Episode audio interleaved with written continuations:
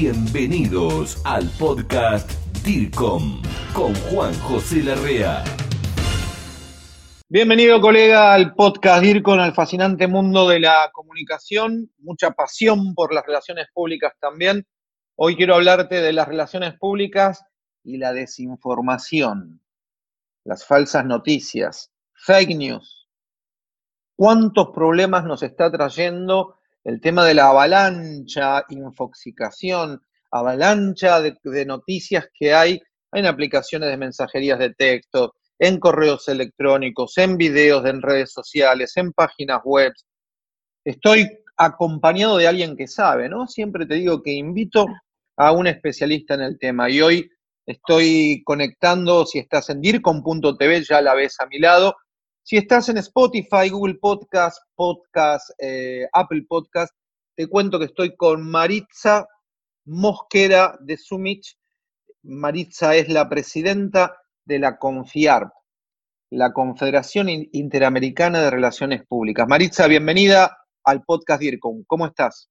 Eh, muy bien, muy buenas tardes. Encantada de estar conversando con otra persona que sabe mucho también. Bueno, gracias. Está muy actualizado y siempre oportuno para dialogar sobre un tema que nos tiene a todos en, como decimos acá en Panamá, porque estamos desde Panamá. Sí, eso te iba a decir. ¿eh? Estás en la ciudad de Panamá, yo estoy en la ciudad de Buenos Aires, ¿no? ¿Es así esto? ¿Estás en la ciudad de Panamá? Sí, sí, sí, exacto. Un país que ha estado muy vinculado siempre a Argentina. Y nada más que te cuento esto, que cuando se firmaron los tratados Torrijos Carte para la reversión del canal a, manos panameña. A mano derecha del general el Torrijos estaba el canciller argentino. ah, mira vos, qué buen dato que nos das. Sí, sí, sí, muy bueno, muy bueno. Maritza, bueno, y después voy a contar algún otro tip de Marisa con relación a la República Argentina, porque yo sé que ella no se va a enojar. Maritza, nos hemos visto en algunos que otros países en eventos, y me interesa mucho saber que compartamos con todos los colegas de Latinoamérica, Iberoamérica. ¿Cuál es tu posición, tu reflexión primero y después te, sí te voy a pedir algunos tips, pero en este tema de las relaciones públicas para los profesionales y la desinformación? En estos tiempos, Maritza, donde hay una pandemia eh, a nivel mundial, donde hay un confinamiento, no podemos salir a la calle, donde nos codeamos, donde estamos con otros colegas, donde todo va, Maritza, por el aparatito del, que acá estoy mostrando del celular o de la notebook, computadora, y esas fake news o falsas noticias, ¿qué reflexión te merece? Grupo DIRCOM, gestión del conocimiento latinoamericano en comunicación y por expertos latinos. Bueno, realmente nosotros estamos en un momento eh, crucial porque precisamente este confinamiento, esta cuarentena y este, este distanciamiento social nos obliga a estar más este, expuestos y utilizando muchísimo más las redes. Y precisamente este fenómeno de la desinformación que la pandemia COVID-19 ha puesto en escena con mayor fuerza, porque estamos con una pandemia COVID-19 y con una pandemia en comunicación, que es el virus de la información, que es como tú señalabas, estamos intoxicados hay, una infodemia enorme, una sobredosis de información que nos tiene a todos desconcertados. Pero es muy importante que nosotros como relacionistas públicos podamos y expertos en comunicación y que reconocemos cuál es precisamente el comportamiento de este virus que desde la desinformación es uno de sus componentes uno de sus clústeres, porque a mí me gusta, me gusta hablar en el lenguaje de COVID-19, las noticias falsas, fake news o bulo, como, como se les denomina en, el, lenguaje español. Porque antes de, seguir con tu, eh, respondiendo a tu inquietud, quiero decir que para mí hablar de fake news es aberrante. ¿Y sabes por qué? Porque me encanta, me encanta que me lo digas. Sí, porque las noticias, una noticia en el concepto ontológico originario no puede ser falsa. Me encanta esto que lo estés definiendo así, me encanta, porque siempre desde la comunicación decimos definime tal palabra. A ver, me encanta. Ah, entonces, la noticia es la narración de un hecho que está aconteciendo y que está descrito por un profesional que sabe que ese hecho tiene una fuente fidedigna y que está aconteciendo. Entonces, si yo hablo de noticias falsas, eso es una contradicción. las noticias falsas, los fake news, son una parte de lo que es la desinformación. Y a mí me gustaría llamarle más bulo, porque ese es el concepto que se le da en el lenguaje español y el uso correcto castellano que le hemos de dar a la palabra.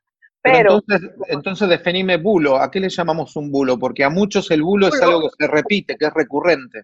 No, el bulo es un fraude, es un engaño también. Tiene otra acepción, ¿no? Una de sus acepciones es un fraude. O sea, la noticia, el concepto de fake news quiere decir noticia falsa.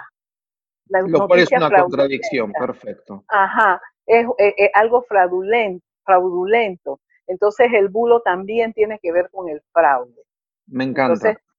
sí, sí, sí, y es muy importante hacer estas disquisiciones porque así la gente sabe bajo qué perspectiva y enfoque nosotros estamos hablando. Sí, y para que uno pueda entender, se le llamaste virus de la información. Información, sí, porque e, e, es un virus y como virus se tiene que atacar, así mismo como el virus del de COVID-19. Lo hablaremos más adelante cuando hablemos de cómo enfrentar esto, ¿no? Pero volviendo a la reflexión, es que nosotros como profesionales de las relaciones públicas tenemos que ser conscientes del problema que está ocasionando en las organizaciones y en los stakeholders o nuestros grupos de interés porque realmente el hecho de que una organización a la cual nosotros estamos este, trabajando nuestra comunicación estratégica, ya sea como profesionales o como consultores, eso afecta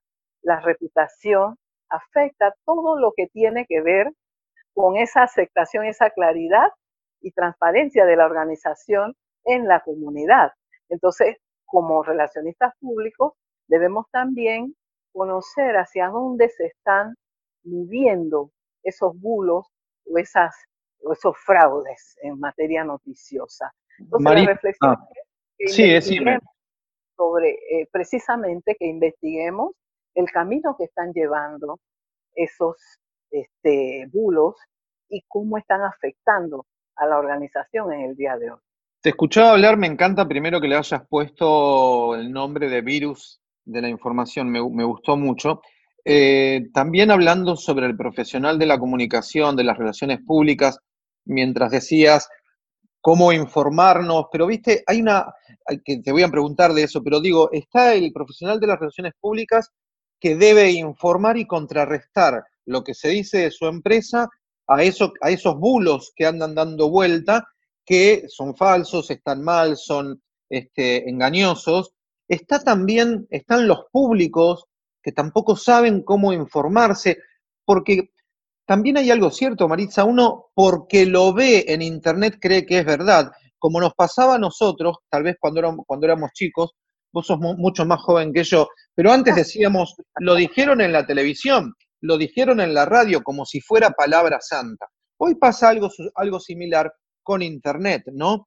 Em, ¿Cómo hace un profesional de las relaciones públicas en, la gestión de los públicos que tiene, porque no hablamos de uno, hablamos de los distintos públicos, para poder proveer de información y asegurarse que esos públicos estén recibiendo una suerte de información de la empresa y no dejarse llevar por bulos o noticias engañosas, eh, relatos que no sean eh, verdad, ¿no?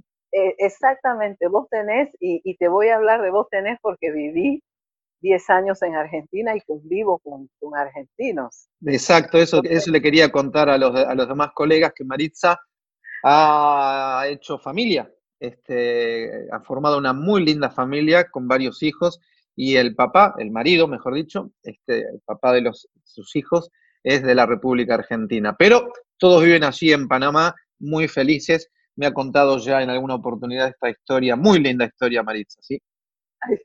Ay, sí, tú sabes que los storytelling son fundamental en el oficio de relaciones públicas, pero vamos a, concretar precisamente esa inquietud de que cómo los relacionistas públicos podemos manejarnos. Lo primero que un relacionista público tiene que hacer es investigar. Investigar para prevenir. O sea, para eso están nuestros planes, eh, nuestros diagnósticos, están nuestros planes estratégicos y todo, pese a que el COVID nos ha agarrado a todos desprevenidos. Ha sido algo que no estábamos este, programados para eso, pero también tenemos herramientas que nos han dado los estudios de comunicación para poder enfrentar esto. Pero una de las cosas más sencillas, pero también complejas, que puede hacer un profesional de relaciones públicas es precisamente acudir a la Big Data o a la nube que nosotros tenemos y que podemos acceder para recoger la información que está en las páginas web de nuestras organizaciones y en donde están todas las opiniones que se están generando sobre nuestra organización. Y precisamente utilizando esa información que está en la nube a través del apoyo, por supuesto, porque el trabajo ahora mismo de un profesional de las relaciones públicas y de la comunicación en general no puede ser aislado. Nosotros tenemos que estar con expertos en marketing, con, con expertos en, en materia de informática, gente que te pueda diseñar pequeños algoritmos para que tú puedas recoger esa información y ver las tendencias y decir, bueno, la información negativa o la información que puede crear algún bulo o que puede tergiversar el comportamiento de nuestra organización va por este terreno. Y entonces así nosotros comenzamos a elaborar nuestros mensajes y, y, nuestras diferentes estrategias para enfrentar y empezar entonces a mitigar si hay un daño y a prevenir antes de que se pueda dar algún daño reputacional algún daño a nuestra marca, algún daño a nuestra propia identidad como organización. Para mí es fundamental la investigación y esa investigación utilizando precisamente las redes para recoger opiniones y este, marcar las tendencias hacia dónde y qué mensajes son los que nos pueden llevar a una futura crisis. Maritza, te escuchaba hablar y en un momento mencionabas también el tema de las páginas web de las organizaciones, hablaste de herramientas tecnológicas, lo que hemos aprendido cuando nos formamos y lo que uno se va formando continuamente y demás. Eh, me interesa tu, tu pensamiento y tu reflexión porque aparte, como les dije a ustedes, colegas, al principio de esta entrevista, Maritza es una persona que representa a la Confederación Interamericana de Relaciones Públicas eh, un gran honor para ella y un puesto bastante importante. Escucharla hablar a Maritza sobre la página web de la organización, las herramientas tecnológicas, eh, me lleva a pensar y a reflexionar, y te lo comparto, Maritza, pero preguntándotelo. Hoy los, los profesionales de las relaciones públicas tienen su página web, están al tanto de, las, de los avances tecnológicos de las nuevas herramientas trabajando con los públicos de hoy, digo, o todavía estamos usando herramientas de hoy con paradigmas anteriores de 20 años atrás. ¿Se, entiende lo que trato? ¿Me explico? Digo, porque he, conocido a muchos viajando por Latinoamérica que quieren trabajar con herramientas de hoy, pero con paradigmas antiguos de cuando hacíamos prensa, ¿no? Y hoy el escenario, las herramientas, se pueden fragmentar públicos, todo ha cambiado. ¿Cómo ves hoy el escenario en este sentido de las relaciones públicas en Iberoamérica, no? Sí, bueno, realmente comparto contigo porque en nuestros viajes nos hemos encontrado en ese tipo de situaciones en donde se está combinando lo tradicional con lo tecnológico, con esta era digital, con esta era que yo llamo la era del sistema límbico, porque todo está con la percepción y las emociones.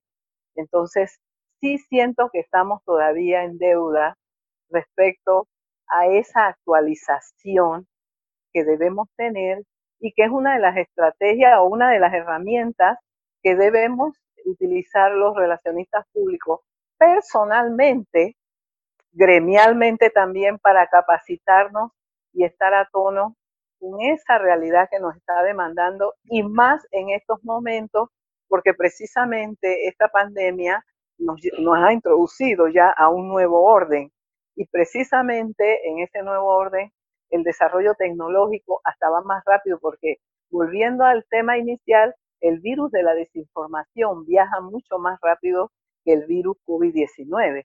Entonces, si nosotros seguimos con las herramientas esas de la comunicación tradicional, de, los, comunicados, de las informaciones esas que mando a los medios y, y todo ese tipo de estrategia que en su momento fue exitosa, pero que ahora no está funcionando porque nosotros tenemos que gestionar comunicación offline, online. O sea, nosotros tenemos que manejar los mensajes, otro tipo de contenido, que sean contenidos que se, que se adapten a precisamente esta bitácora de las redes sociales y que ahora mismo estamos en eso. Nosotros ahora mismo, con este confinamiento, como profesionales de relaciones públicas, tenemos que hacer acopio de las redes sociales, de todo lo que implica un contacto a través de lo virtual.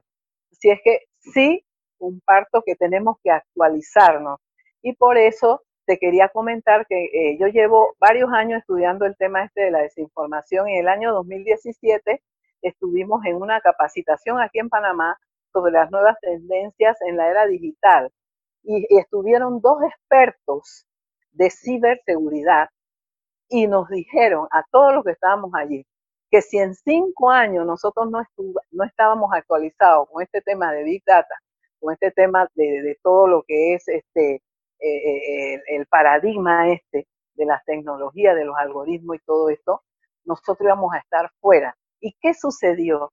Que varios de los que estábamos allí, que, habíamos escuchado sobre la temática y éramos relacionistas públicos, nos acercamos a nuestros colegas en las organizaciones de, de, diseño de las páginas web, de, de, internet y de informática, y les solicitamos que nos hicieran una, un algoritmo para poder recoger las informaciones. Y tenemos claros ejemplos de empresas en nuestro país, incluso académicas, que están trabajando con Big Data y se están conectando con sus públicos y están manejando las tendencias en materia de opinión sobre la organización y están trabajando y están bien posicionadas. O sea, que tampoco debemos tenerle temor a precisamente a esa parte de la tecnología, de la matemática, de las ciencias exactas, porque el trabajo del relacionista público es interdisciplinario y de la comunicación con más razón.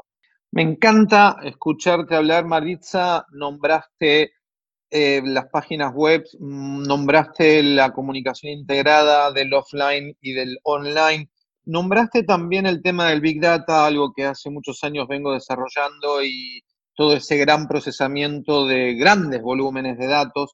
Eh, coincido con lo que te han dicho y lo vengo exponiendo también. Con todo esto que venías comentando, en un momento también dijiste, a partir de ahora, de lo que nos ha pasado, de este confinamiento, yo le llamo algo así como esto, una bisagra, un antes y un después. A vos como presidenta de Confiar, como colega de las relaciones públicas, además de amiga, ¿cómo debería prepararse para ir terminando esto y agradecerte por tu tiempo?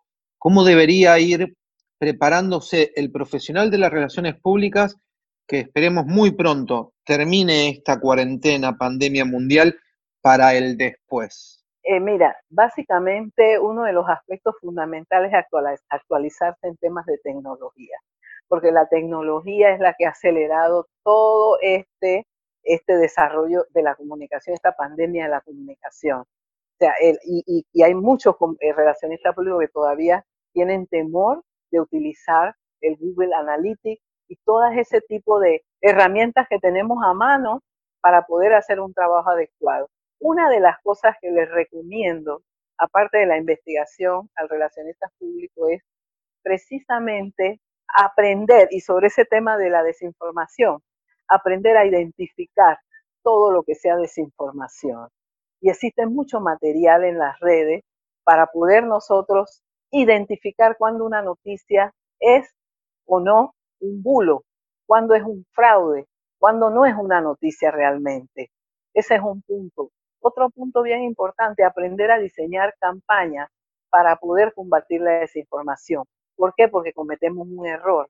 Cuando se habla de, que está este, eh, proliferando el bulo y todo esto, de una vez comienzan a hacer campañas que son campañas indiscriminadas en los medios, en donde salen eh, profesionales de la comunicación diciendo, enfrentemos las noticias falsas, el bulo, perdón, enfrentemos y cometemos el error y ya lo he estudiado de que ese tipo de campañas no han resultado y no han tenido el efecto que se quiere, porque precisamente el, el uso de las redes es un uso segmentado y las personas que la utilizan tienen sus diferentes tipos de bitácoras para comunicarse. Entonces tenemos que utilizar un lenguaje que cubra y atienda cada uno de estos segmentos. Ese es un, un, tema que es bien importante para un profesional de las relaciones públicas.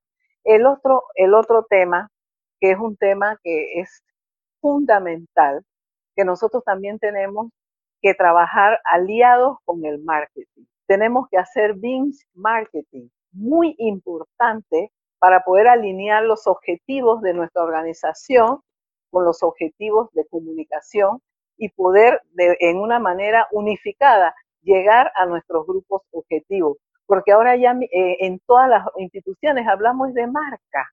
Entonces, también formarse en el concepto del marketing, construir desde una perspectiva del marketing y de las relaciones públicas una, una marca que sea amigable y que pueda manejarse en un lenguaje que llegue, ¿verdad? Ese vínculo con los diferentes públicos. Podríamos estar horas compartiendo tu conocimiento. De hecho, te voy a comprometer públicamente para que en, otro momento, más adelante, volvamos a tocar el tema de la desinformación y algún otro tema que a vos te interese, pero veo que este te gusta mucho y a mí me, me apasiona porque creo que lo necesitamos. Malitza, te mando un muy fuerte abrazo, DIRCOM, mucho agradecimiento a mis compatriotas, tu familia allí, mm, mucho agradecimiento a vos por este tiempo que nos dedicaste y ojalá te tengamos nuevamente en el podcast DIRCOM. Como no, muchísimas gracias. Para mí es un honor dialogar contigo, una persona que tiene una trayectoria y un trabajo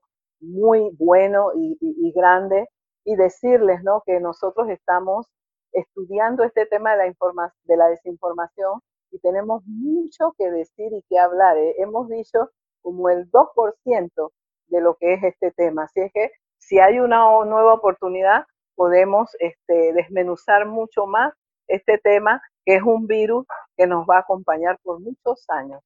Ya lo dijo Maritza, en pocos días está nuevamente tocando un tips más, un subtema más relacionado a la desinformación. Después ella nos dirá. Gracias, nos vemos pronto, Maritza. Esto fue el podcast DIRCOM.